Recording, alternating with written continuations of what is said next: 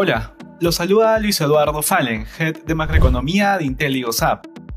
La primera mitad de septiembre se ha caracterizado por aumentos en los niveles de volatilidad y caídas en los principales índices de mercado, especialmente en aquellos relacionados a activos de mayor riesgo como acciones de mercados emergentes o small caps dentro de mercados desarrollados.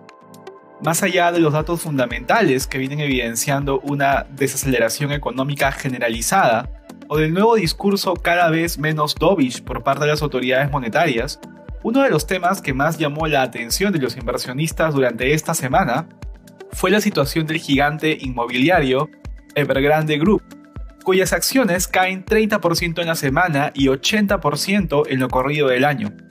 La probabilidad de que el conglomerado chino entre en default los próximos días ha venido aumentando considerablemente y ha hecho que las autoridades suspendieran la cotización de sus bonos para evitar un riesgo sistémico. En un intento por aliviar el nerviosismo del mercado, el Banco Central de China inyectó 14 mil millones de dólares al sistema bancario, lo que hasta el momento ha logrado calmar el efecto contagio hacia el resto del mercado. Sin embargo, los casi 300 mil millones de pasivos que sostiene Evergrande con más de 120 bancos, no dejan de preocupar al sector inmobiliario.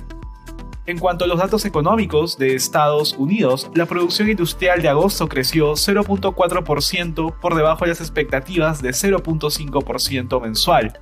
Sin embargo, el consumo sorprendió positivamente al crecer las ventas minoristas 0.7% mensual, a la vez que se esperaba una contracción de igual magnitud. En Europa, en la zona euro la producción industrial creció en julio un 1.5% mensual, sorprendiendo la baja a los analistas, que esperaban un 6%. En el Reino Unido, la tasa de desempleo de julio fue de 4.6% a tres meses, en línea con el consenso del mercado. Dentro de Asia, en China, la producción industrial y las ventas minoristas crecieron respectivamente un 5.3% y 2.5% interanuales, ambas por debajo del 5.8 y 7% esperados. Finalmente, en Japón, las exportaciones e importaciones de agosto crecieron 26 y 45% respectivamente. La primera bajo las expectativas y la segunda superándolas.